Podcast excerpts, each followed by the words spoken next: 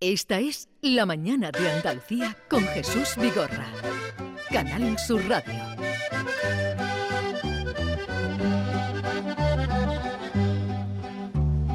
Voy a cantarles, señores, la historia de un rancherito que por ser hombre valiente y saber pelear bonito, en la cámara pusieron nombre muy bien escrito. Mato muchos federales y uno que otro señorito. Pues así recibimos a Arturo Pérez Reverte. Buenos días, Arturo. Buenos días. ¿Qué tal estás? Bien, bien, encantado de estar aquí otra vez con vosotros. Me encanta venir a Sevilla y reunirme con vosotros por las mañanas. Y ya sabes que aquí pues, tienes a, a tu pelotón de fusilamiento, Norma Guasaúl, Hola, Hola, buenos días, encantada. eh, David Hidalgo Da- David, ¿qué tal? y Maite Chacón. Hola, Arturo, buenos hola, días. hola, hola a todos.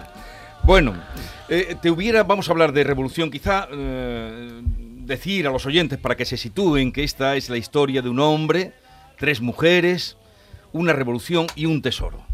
La revolución fue la de México en tiempos de Emilio Zapata y Francisco Revilla, Pancho Revilla, Pancho Villa. Pancho Villa. He dicho yo, Revilla he dicho. Sí, me, sí, me he ido a. Al chorizo, al me- chorizo. me he ido Ha sido el chorizo. Sí, un lapsus. Bueno, eh, Pancho Villa, si llevo soñando con él también. El tesoro fueron 15.000 monedas de oro de a 20 pesos de las denominadas Maximilianos, robadas en un banco de Ciudad Juárez el 8 de mayo de 1911. El hombre se llamaba Martín Garres Ortiz y era un, un joven ingeniero de minas español y una vez más lo vinculas a Andalucía, de Linares. Sí, sí, sí. Bueno, es que de Linares era, o sea, mi bisabuelo paterno, uno de ellos, era ingeniero de minas y dirigió unas minas en Linares y luego fue a Cartagena y allí fue donde ya se quedó la familia, ¿no? Pero mi abuela, mi abuela Juana nació en Linares, nació allí, entonces bueno, pues tengo, digamos, esa, hecho ese guiño, ese guiño a la memoria familiar. Yo, sí. yo creo que Jaén no había salido en ninguna de tus novelas. Mira que en tus novelas hay No, siempre no, mucha presencia de Andalucía. Creo que no, no, no, no. no es que esta, esta historia, porque todo arranca ahí, todo arranca porque, porque el, el mejor amigo de mi bisabuelo, que era ingeniero de minas, fue a trabajar a México. Y ahí le pilló, hablamos del- año 1911, ahí le pilló la revolución y mandaba cartas a mi abuelo, a mi bisabuelo contándole por aquí, Pancho Villa, Zapata, tata. Y eso en mi familia pues se comentaba, se hablaba, me, de pequeño me contaban y quedó, quedó en mi cabeza la historia del amigo del bisabuelo. Y bueno, y, aún- y ahora pues a, a los 70 años de vida que tengo, pues me ha salido la historia cuajado como novela. Fíjate. No la historia en sí, pues en realidad. Sí, sí, no. ya, ya, O sea, pero, pero sí. el, el eje, el, el punto la que hace- que semilla hace, sí, sí. Eso y lo del asalto al banco. Ujú. Lo del asalto al banco, ¿no? En el año 77 yo asalté un banco, como sabes, ¿no? Tú asaltaste un banco. Sí, bueno, yo no, lo asaltaron los guerreros eritreos en Tesenei, el año 77, el 4 de abril del 77. Y fue, entré con ellos allí en pero te- toma- y volaron la caja fuerte y sacamos, tengo fotos publicadas del, del, dinero encima de la mesa, los guerreros y tal. Y me quedó eso entre las dos cosas, el asalto al banco que presencié con los revolucionarios eritreos y la historia del amigo del bisabuelo, pues están un poco en la base, digamos, el punto de partida de la historia. ¿Te hubiera gustado a ti vivir como Martín Garres, el protagonista de Revolución, una temporada en el ejército de Pancho Villa? No la he vivido, de cierta forma, no con Pancho Villa, pero he estado en otros sitios, ¿no? En realidad, ahí, ahí lo que hice fue prestarle a, a Martín Garde un poco de mi aprendizaje personal, ¿no? Como un joven, un joven como era yo, como, como es Martín Garret, como se, se- ante la revolución, ante la guerra, ante la violencia, ante los seres humanos llevados al extremo, descubre que ahí se aprenden cosas. Entonces él no es un, no es un revolucionario, como tampoco yo era nada de lo que con los, con los que estuve, ¿no? Es un testigo, un testigo que aprende. Entonces, eh, se queda fascinado por, por la gente y por la violencia y por todo aquello. Y entonces se queda en la revolución y al final termina, termina formando parte del esto mayor de Pancho Villa con los años, ¿no? Y bueno, y es, es una novela de aprendizaje, una novela de, de- de iniciación en la vida. Pero tú mm, has tenido la tentación de empuñar una carabina. No, tentación no. no. La has empuñado. Bueno, no, es que, bueno, una- solo una vez en mi vida ocurrió, lo cuento porque ya es ya hace pasó mucho, siempre lo oculté con mucho cuidado, pero la edad que tengo ya me da lo mismo, ¿no? Yo, no, en, en- en justamente en Eritrea, después una, una ofensiva etíope muy violenta con aviación cubana que bombardeaba y hubo que huir hacia Sudán. Entonces me dijeron, Arturo, mira, no podemos cuidar de ti, aquí cada uno tiene que cu- cuidar de sí mismo. Toma un Kalashnikov y búscate la vida. Entonces, durante dos semanas y media intentamos llegar a la frontera con Sudán y de la mejor forma que pudimos. Y había gente que intentaba impedir que llegara. Pues, entonces, bueno, pues, y durante esas tres semanas, digamos que llevé un Kalashnikov en el hombro y ya está, y eso es todo. Nunca lo he vuelto a hacer, pero bueno, pero ocurrió, ocurrió en mi vida. Pero llegaste a disparar. Pues, pues, ¿Sí o no? Pues, ¿Sí o no? Pues sí, diablos, ¿cómo no vas a disparar si tienes que, claro que sí, sí, sí Tenía que llegar. Tenía que llegar. Pero que puedes llegar el, y, oye, y, disparar, y, y, y, al llegarme, los, los sudaneses me metieron en la cárcel porque pensaron que era un mercenario y estuve en la cárcel metido allí, una cárcel que no te puedes imaginar lo que era aquello, una cárcel en el sur de Sudán, horrorosa, horrorosa, y, y además yo tenía disentería, echaba sangre y estaba muy mal, y pensé que me moría ahí como una rata ahí en el, en el culo del mundo, ¿no? Pero bueno, es un momento de mi vida que, que ahora lo pasé muy mal, pero ahora miro hacia atrás y aprendí también muchas cosas. De eso siempre se aprende. Siempre nos sorprende, Arturo. Eh, Martín Garres comprendió, dice que nunca sería capaz de ver el mundo como antes de descubrir lo fácil que se rompía en pedazos. Así es. Eso es lo, primero que aprendí. Como las cosas que parecen organizadas, ahora, ahora ya nos estamos dando cuenta, ¿no? pero hemos estado mucho tiempo adormecidos en Europa con esta. Al final, te, cuando, cuando vives en esos mundos, cuando viví durante 21 años, te das cuenta de que todo es muy frágil. De que la belleza, la solidez, la, la, el poder, eh, los edificios, los mundos pueden romperse en un, un tsunami, una guerra, un terremoto, un iceberg para el Titanic o un meteorito que cae de arriba. Y bueno, ahora ya nos vamos, estamos un poco más espabilados, ¿no? Hemos, hemos, descubierto en los últimos años que el mundo es un lugar frágil y peligroso. Pero hace años no era así, vivíamos metidos en la burbujita de, de acolchada, creyendo que todo era permanente.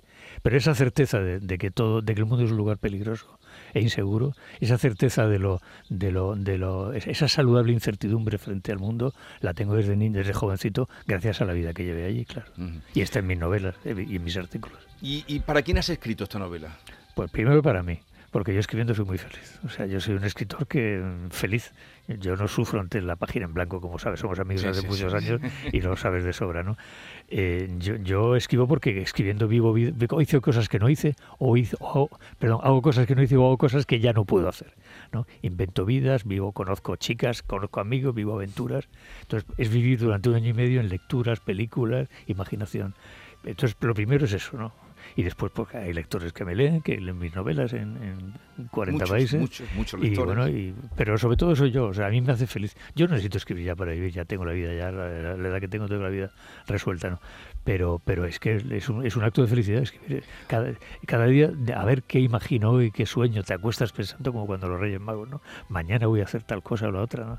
Hacer todo eso, puedo irme a cualquier lado, puedo irme con Napoleón, puedo estar en, eh, claro, en la guerra civil, puedo en México, puedo ligarme a una jovencita de 18 años, puedo, bueno, o, un jovencito. O intentarlo, porque aquí, eh, aquí, eh, aquí hay una que no, bueno, hay tres mujeres muy importantes de las que hablaremos, supongo, y pero Ah, tú has hablado de la novela, de los días que llevas hablando de esta novela, Revolución, que se acaba de, publicar, eh, de que quisieras que fuera, o te hiciera la idea de que fuera una película en blanco y negro. Sí, yo tenía, aquí tenía, de cara al lector, digamos, tenía dos objetivos. Uno era que el, lector la, la, leyera en blanco y negro, que viese las imágenes que yo le cuento en blanco y negro, como una película antigua, y después que oyera hablar en mexicano.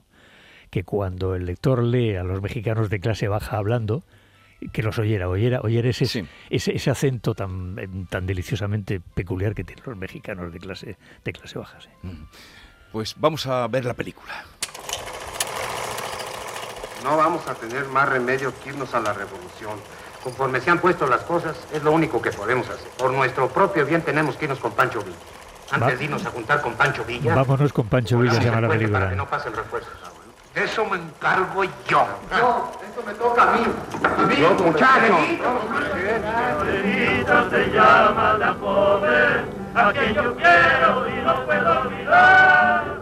En el mundo yo tengo una rosa que con el tiempo la voy a cortar. ¿Ves que la, he reconocido? lo, que, lo que ha buscado Maite, la has cogido al momento. La he reconocido, sí, sí, sí. ¿Cuántas pelis te has visto? Todas, todas las que se pueden ver y he leído todo lo que se puede leer. Es que aquí da la casualidad además que se habla de un puente, que hay que volar un puente. Digo, bueno, esto tiene que ser el primer sonido que es, es, una, mira, vámonos con Pacho, es una, es una novela estupenda, muy buena. La película es mediocre, es mediocre, pero la, la novela es muy buena y es de las muchas que leí. Claro, yo necesitaba hablar, que hablaran en mexicano así, no como hablan estos. Pero ahora ya no se habla así.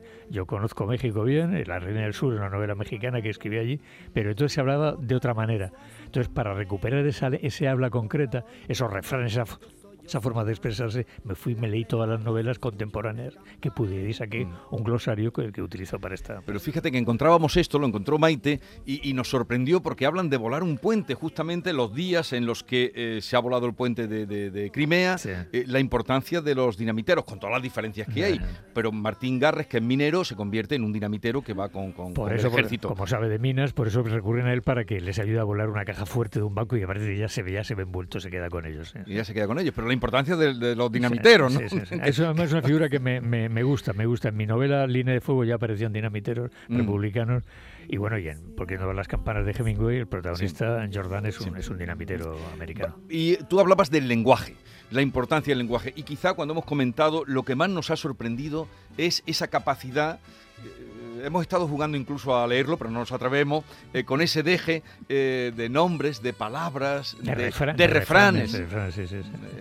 Es, que el, habla, el, mexicano tiene una, una, una, una, osadía. ¿Sabes qué pasa? México es el país en el cual se crea más lenguaje porque en la mezcla de ignorancia, de analfabetismo y de, y de, y de osadía y de chulería y de gracia mexicana crean unos giros, unas, unos refranes, unas expresiones extraordinarias. Y el inglés también. Claro, y el inglés que, que, está ahí, que está, pero entonces era menos, ahora ya, pero en aquella época era menos, era menos inglés y más el español, ¿no? Entonces crea una, tiene una, una potencia creativa extraordinaria, un ingenio magnífico. Entonces, claro, te quedas seducido al ir a Son como los andaluces. Claro, exactamente. esa, esa, rapidez, ¿no? Mm. Eh, aquí van a sobrar sombreros. Fíjate qué bonita, ¿no? Viene usted de mujerear. ¿Quién le metió el alacrán en la bota? Ese tipo de cosas maravillosas solo son posibles en México y en Andalucía. a mí como me gusta tanto el, léxico, cuando, has hablado de, ese habla baja de los mexicanos del año 1911, pensaba que te había ido a México, ahora me acabas de confirmar que has estado viendo películas y tal, pero estaba apuntando y, subrayando palabras como que hubo, le para allá, hijo de su pinche madre, ¿no? O transcripciones literales del habla, como dices tú, buena por buena, huevos, ¿no? Eh, afigúrense, entavía por todavía. Y ese tipo de refranes, quien tiene cola de zacate, no, debe jugar con lumbre. Perdona mi acento varísimo, ¿no? Pero ya me has, me respondido la pregunta, ¿no? Te iba a preguntar cómo y dónde has trabajado ese aspecto tan esencial que te mete tanto en la trama. Claro, es que yo, yo no podía hacer que hablaran igual. Una novela es un artefacto muy complicado, ¿no? Después lo lees y no te das cuenta, pero es muy complejo montar una novela. Y el, habla de la calle no vale para meterle una novela, hay que pasarla en crudo, no funciona, hay que, hay que ver que natural no es verdad. Todo eso está muy trabajado para que parezca natural, pero no es natural. Es, es, un artificio literario. Entonces, claro, yo tenía un problema que yo no podía hacer que hablar igual un abogado como Madero que un bandolero analfabeto o medio analfabeto como Pancho Villa. Entonces tenía que darle a la, a la conversación esos registros populares y ese, ese deje para que el lector le, que quiere estar oyendo hablar al, al, mexicano. Y eso fue, eso fue un trabajo muy complejo, muy laborioso y muy, muy detenido. Y lo hice eso leyéndome cuanto pude y extrayendo un, glosario, un lenguaje, unos refranes de la, del habla de la época, que no podían valer los de ahora, tienen que ser de entonces. El protagonista es un español que está en la, en la Revolución Mexicana. ¿Hubo muchos españoles? Bueno, bueno eh, aquí están los malos, los españoles malos, los terratenientes, los ricos, y luego está Martín que se compromete con la causa, ¿no? de una u otra manera. Pancho Villa lo odiaba a los españoles, ahorcó a muchos además y les quitó todo lo que pudo, ¿no? Los detestaba, tenía esa, esa cosa del, del mexicano que odia al español. No, yo no sé de ningún español que hiciera una, una tuviera una trayectoria como esta con él. Es un personaje completamente ficticio en ese sentido, ¿no? Porque incluso el amigo de mi bisabuelo era un ingeniero que estaba allí mirando, no, participó para nada en la revolución. Pero me pareció bonito que un español estuviese allí, ¿no? Mezclar, mezclar España y México, ¿no? Mm, has contado la génesis de, de, tu bisabuelo que estuvo allí, ya un poco es donde nace la novela. Pero luego, ¿por qué eh, te has fijado en esta revolución? De las revoluciones que en el mundo han sido muy pocas, han acabado hasta con los propios que, dieron la vida por la revolución. Bueno, en casi todas ocurre eso. Pero mira, es que esta fue la primera del siglo XX, porque aún no había sido la rusa, ni la guerra mundial. estamos todavía en mantillas, digamos, estamos todavía en una, en una especie de fase inocente revolucionaria.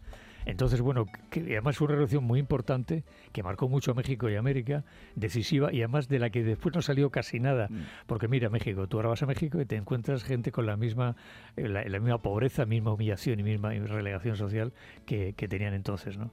Entonces, bueno, es, es una revolución muy triste en ese sentido porque tanta muerte y tanta, tanto sufrimiento para nada o, o para casi nada, digamos, ¿no? Para que los de siempre eh, estén ahí, ¿no? Y al final, ¿qué pasa en un revolucionario? Al final, los revolucionarios siempre pasa lo mismo. Llega uno que dice, vale, chaval, ya es revolución, vete a casa, que ahora me hago cargo yo de esto, ¿no? Y se queda de amo. O bien el revolucionario, cuando llega arriba, se vuelve como los, aquellos a los que combatió. Se corrompe. Mira, mira en Nicaragua, yo hice esa revolución, ah. yo hice esa guerra con la guerrilla nicaragüense y entré en el búnker de Somoza con los guerrilleros en el año 80, no me acuerdo, en el año 80 y tantos, 80, 80 y poco.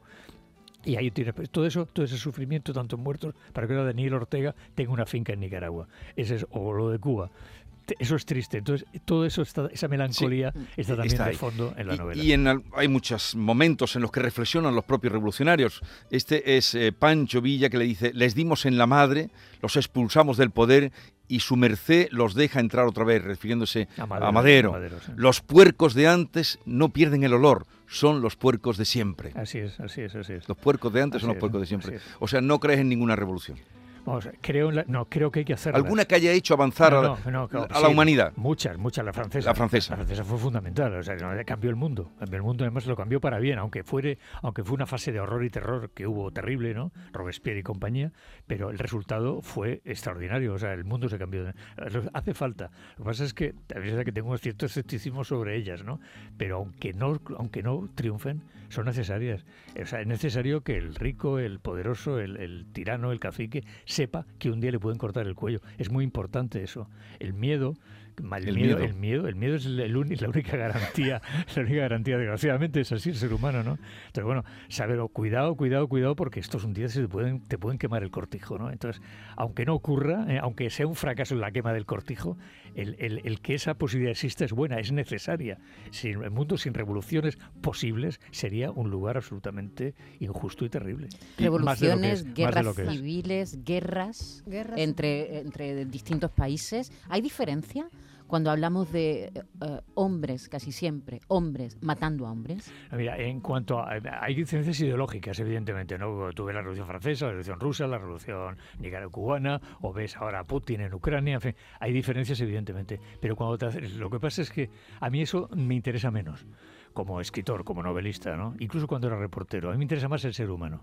Sea, yo no, es que a mí me dé igual la, causa buena o mala, no, no, es que me dé indiferente, es que mi interés es cómo se comporta el ser humano en esas circunstancias. Y ahí ya no hay diferencia, es un pobre desgraciado sometido a un montón de tensiones y de violencias, cómo se comporta, lo cómo, cómo, es al mismo tiempo ángel y bestia, al mismo tiempo es bueno y malo, como en un mismo día puedes ver, me pasó en Eritrea, yo lo he contado muchas veces, yo estoy por la mañana con, los guerrilleros en la toma de TSN y por la mañana son chicos heroicos, combaten, hacen cosas maravillosas y por la tarde violan, matan prisioneros y violan mujeres. La misma gente, el mismo día, mis amigos.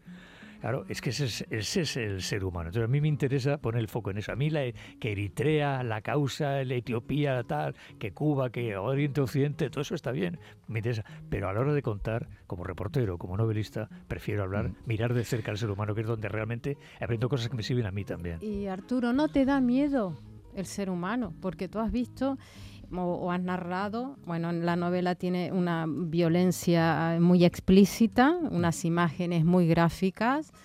Eh, eh, y, también tienes eran muy tiernas y muy bonitas. ahora entraremos, ahora iremos a la no, no, eso también, ¿no? Lo que estoy, lo que, lo que te estoy diciendo. ¿No te da miedo el ser humano? Decir, bueno, esto es que está hablando ahora conmigo es una bestia. Es capaz de, de, de, cortarme a cachito o incluso, incluso la periodista como eh, el cero empatía ante el teniente que está no quiero escribir para el libro. No, no se te ocurra. No, vamos a ver. no, pero que quiero que esto hace que el lector luego lo lea. El lector ah. sabe que debe. el ser humano no me da miedo porque lo conozco, porque lo he leído de pequeño, lo he leído de mayor, lo he visto actuar, entonces sé cómo es. Entonces, el ser humano no me da miedo. Lo que, lo que pasa es que tengo la certeza de que el ser humano es un animal muy peligroso.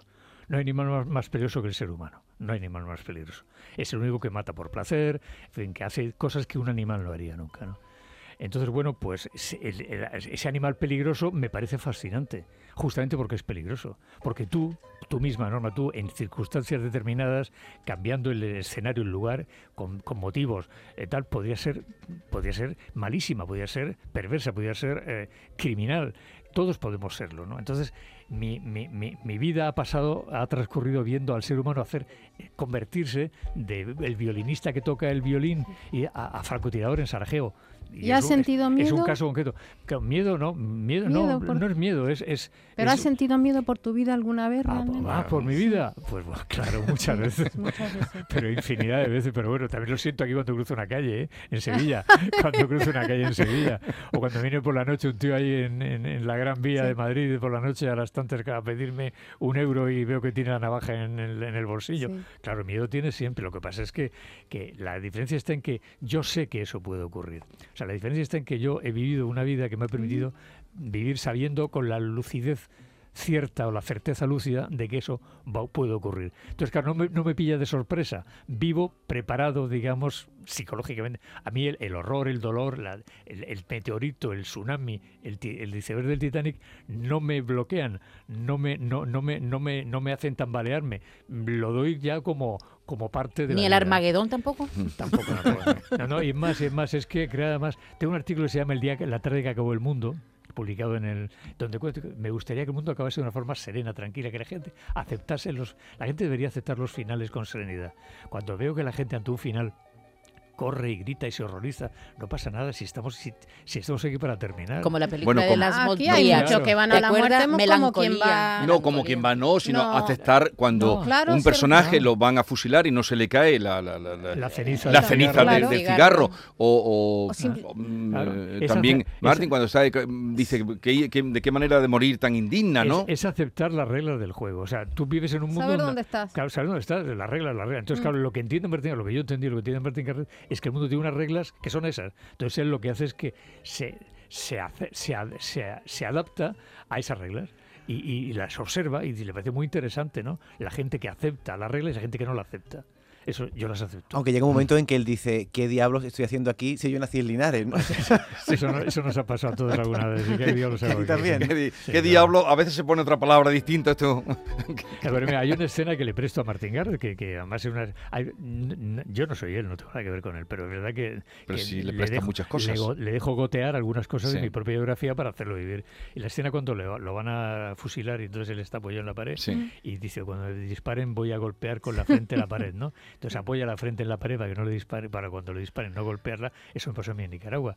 O sea, le, le, dejo escenas, momentos míos, recuerdos míos que para darle más, más densidad al personaje. Y además porque también eh, supongo que cuando te has visto así, qué manera pues indigna tú... ese, día, ese día no sentí ni horror ni tal. Lo que te sentía era una tristeza, gana de llorar, no, no de pena, diciendo, tengo veintipocos años y me, va a matar este hijo de puta al que no conozco, que no sé ni cómo se llama ni sé cómo me llamo yo, me va a matar por nada. O sea, y, y ya no tendré nada más, ni mujeres eh, guapas, ni amigos, ni, hijos, ni tendré futuro y todo termina aquí en este sitio oscuro, en este lugar que se llama Paso de la Yegua. Y entonces, bueno, pues esa, esa, esa desolación personal, esa tristeza fue la que le, se la transmito en esa escena a Martín.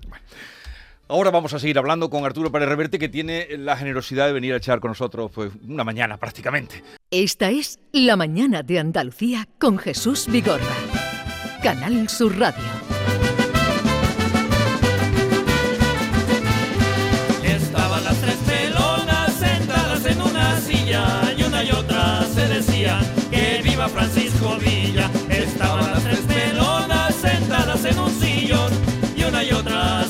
Decía que viva Álvaro Obregón.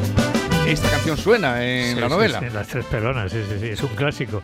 Esta, era, esta, esta Adelita y la cucaracha fueron las tres canciones revolucionarias del momento más importante de la revolución. Y nacieron con la, con la revolución, sí, sí, con la revolución. La penora también le llaman a la muerte, ¿no? Sí, la penora le llaman a la muerte. Por ahí, ahí, ahí hablado de tres chicas que tenían el pelo corto, que llevaban el pelo cortado.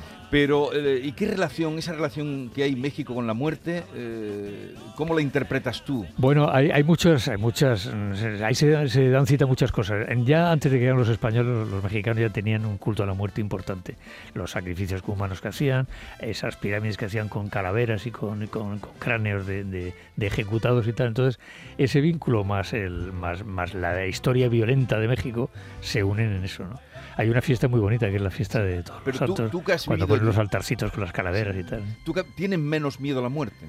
La aceptan. No, no, miedo a la muerte tiene, todo, el mundo. Lo que es que la aceptan con más. Si el problema está en que la, gente que sufre, la gente que lo pasa mal, Y hablo igual México que África o que Asia. ¿no?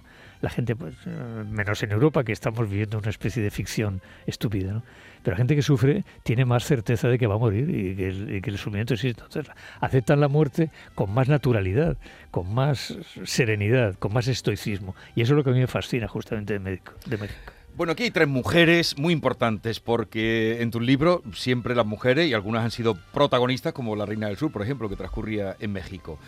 Yunuen, eh, Diana Palmer, tres mujeres muy diferentes y Maclovia. Maclovia Ángeles, la soldadera. La soldadera. Ahora hablaremos de lo que son las soldaderas. Pero el concepto que tiene Diana Palmer, una mujer de mundo, periodista también un poco revertiana, viajado por está, está, basada en Nelly Blee, que era una, una, una, periodista que, de la época que viajó por el mundo y dio la vuelta al mundo como, como haciendo lo de, lo, de, lo de Julio Verne en 79 días y, estuvo en la Guerra Mundial de corresponsal. Ahí, ahí me apoyé un poquito en, en el personaje de Nelly Blee. Mm.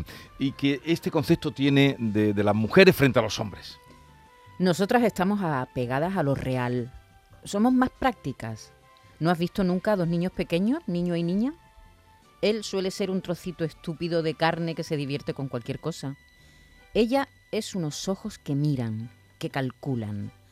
Antes de tener uso de razón ya sabe que entra en un territorio hostil.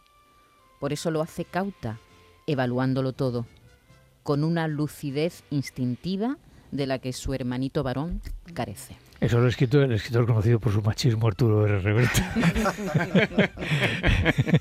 el machista escritor R. Reverte. Y, ahí me parece que es un poquito más abajo cuando dice los hombres sois peligrosos por vuestra Los hombres sois peligrosos por vuestra brutalidad. Las, mujeres, lo somos, por nuestro silencio. Es verdad, es verdad. Nada más peligroso el silencio de una mujer. sí, y si una mujer herida, peor todavía el silencio. como dice, hay un momento que, en la novela que dice no hay animal más peligroso que una mujer herida. Y es verdad. Esta es una de las mujeres, otra es Maclovia, que es una soldadera. Mi abuela suspiraba y hasta se persinaba cuando me platicaba de la revolución. Contaba que el ranchito pegado al arroyito fue herencia de su padre que se llamó Ramón uno de los personajes de la novela, una soldadera que acompañaban también armadas. Hay muchísimas imágenes de mujeres ¿eh?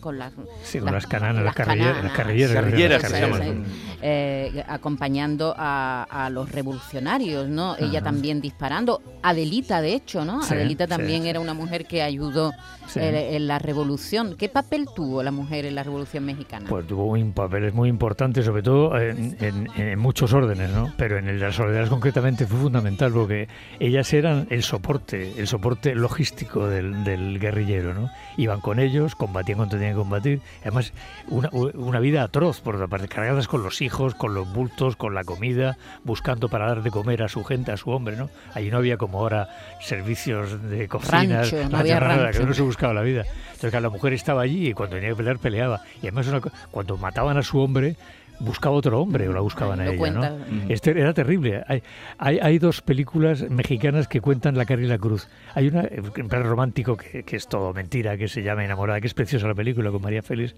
y Pedro Armendariz, que es una chica bien, una niña fresita, como se decía allí, ¿no? Que se va con un, con un guerrillero, ¿no? Enamorada y tal, ¿no ves? Pero hay otra película que se llama La Soldadera con Silvia Pinal, que es terrible, donde cuenta la triste y terrible condición de las mujeres en la Revolución Mexicana.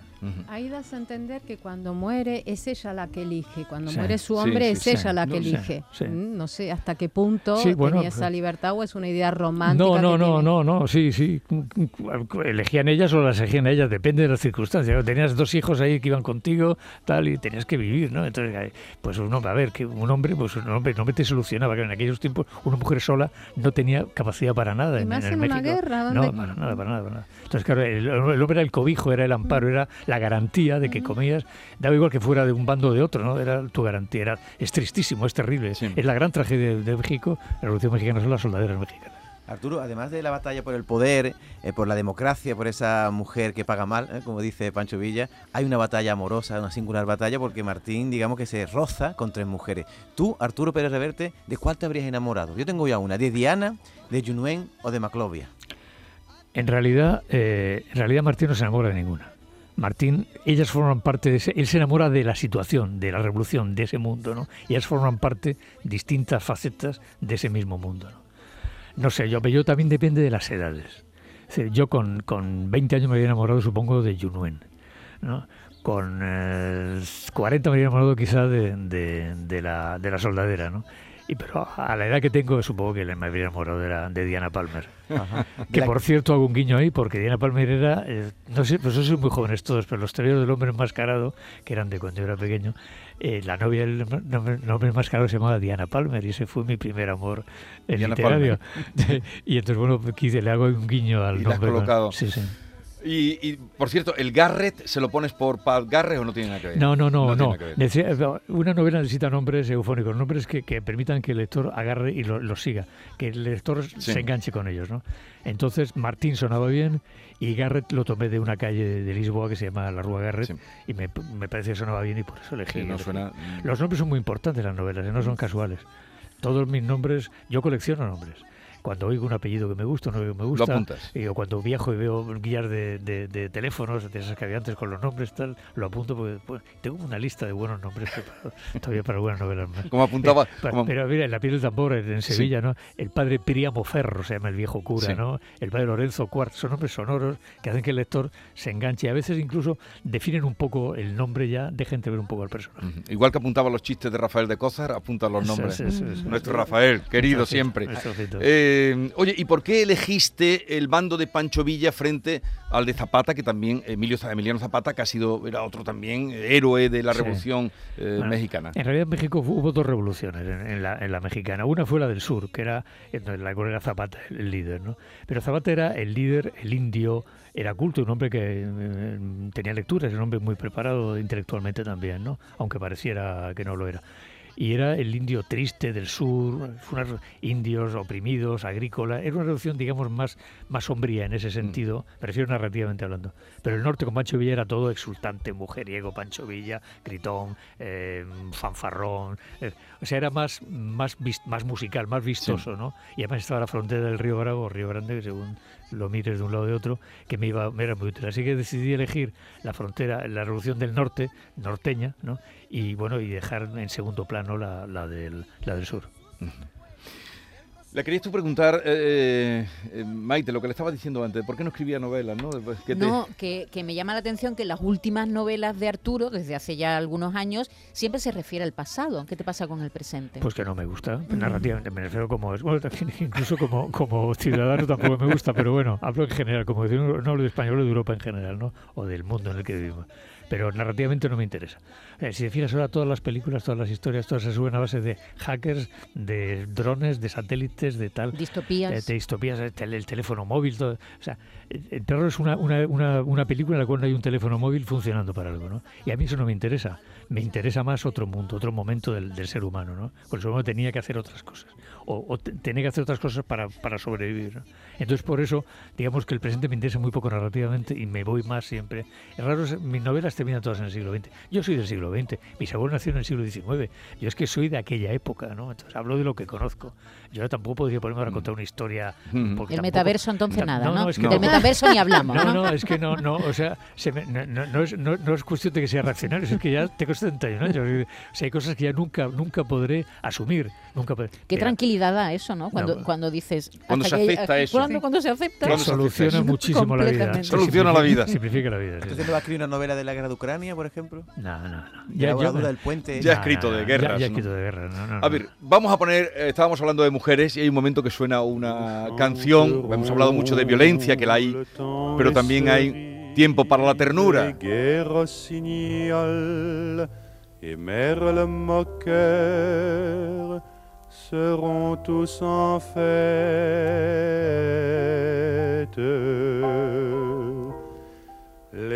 Esta bellísima canción que es en, un encuentro entre Diana. Es una canción preciosa, me encanta esta canción. Y, Martín, claro, era pues los dos de fuera de, México los que traen esta canción. Eh. Y ella cree que, que no está entendiendo la canción Martín. es una canción romántica, deliciosa. Y fíjate, es una canción además que tiene mucha gracia para mí porque, porque yo siempre que la oigo recuerdo Porco Rosso. ¿Conocéis Porco Rosso? ¿A que no?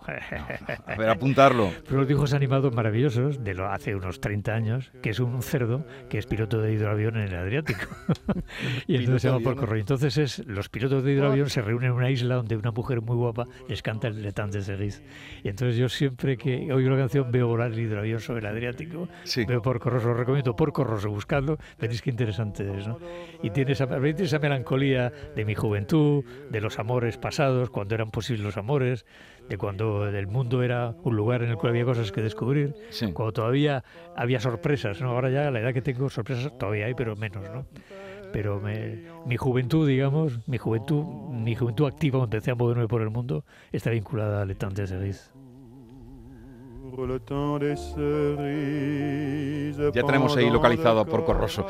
Ya que estamos hablando de sorpresas que dices, de, hay también cómo se sorprenden, porque estos revolucionarios, los que van en la tropa, son gente muy pobre, muy desgraciada, eh, que no les queda además de la revolución, como hemos contado eso, nada. Por eso van en la tropa. Por eso van en la tropa. Y entonces cuando con el mayor, que es un personaje extraordinario, Genovevo Garza, eh, con su mujer, Martín los lleva a un hotel confortable, burgués, ¿Cómo, ¿Cómo, serían esos ojos? Tú lo ves, cómo ven, entran allí con sus, con sus eh, eh, carabinas y se quedan sorprendidos ante el mundo cuando los lleva a tomar churro, a tomar desayuno, ¿no?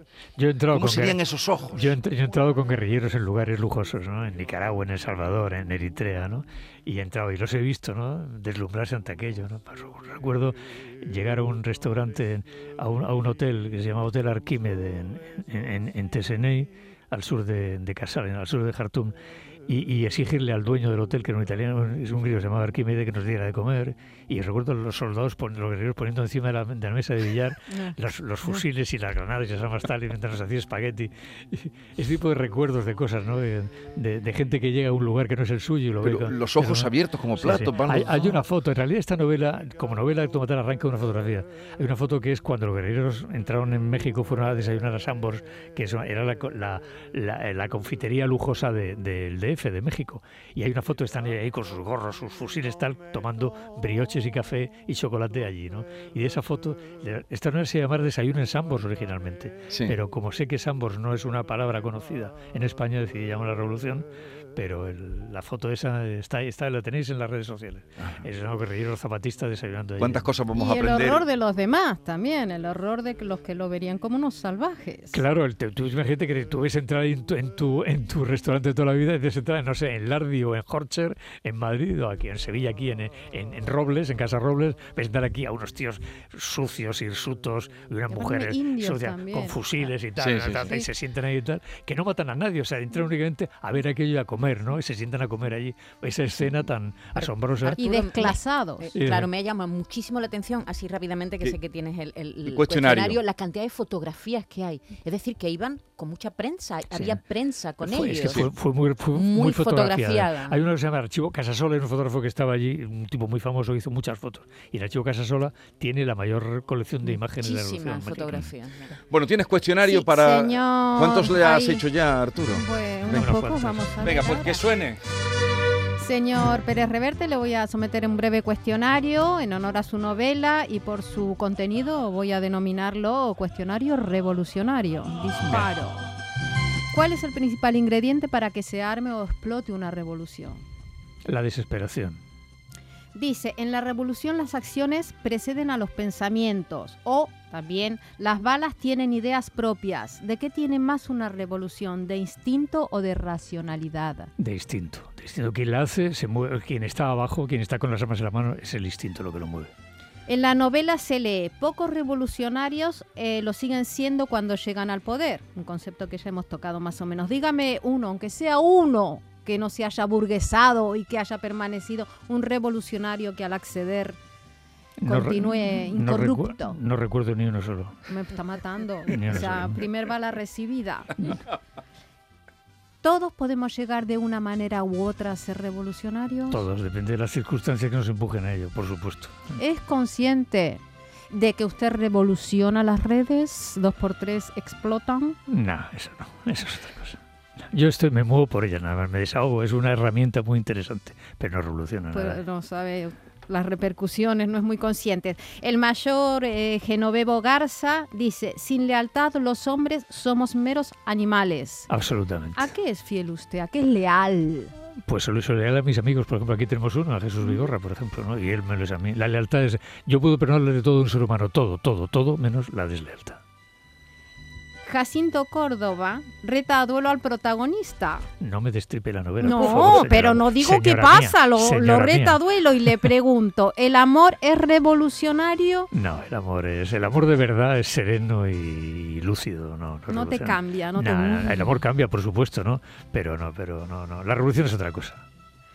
A día de hoy, ¿qué es más revolucionario? ¿La educación o las balas? La educación. Pero es que cuando falla la educación llegan las balas. Pues aquí acabamos, porque el resto de las preguntas las ha hecho la mesa.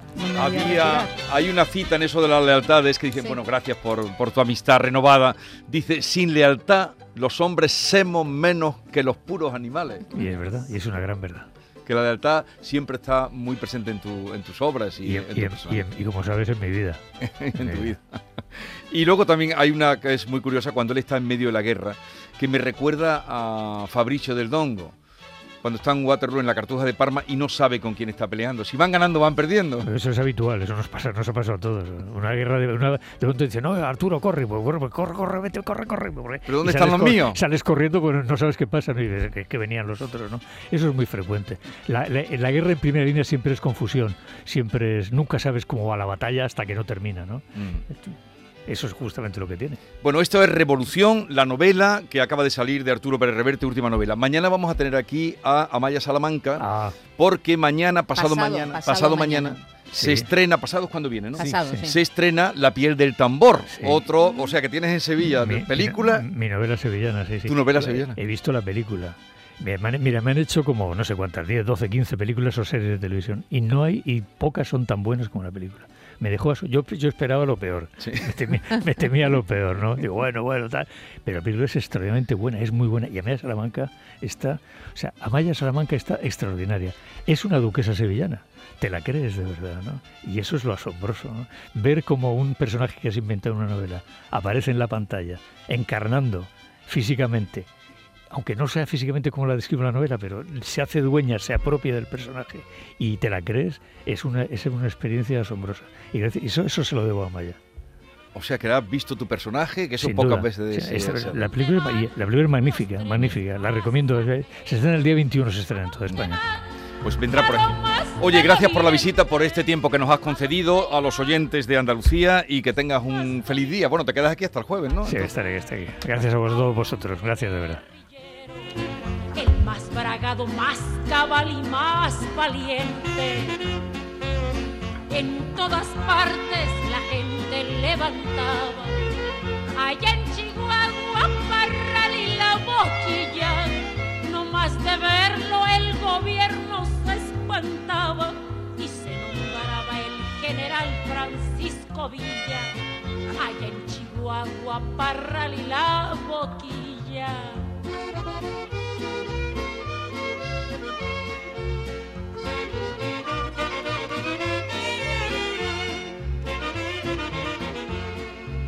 Esta es La Mañana de Andalucía con Jesús Vigorra. Canal Sur Radio.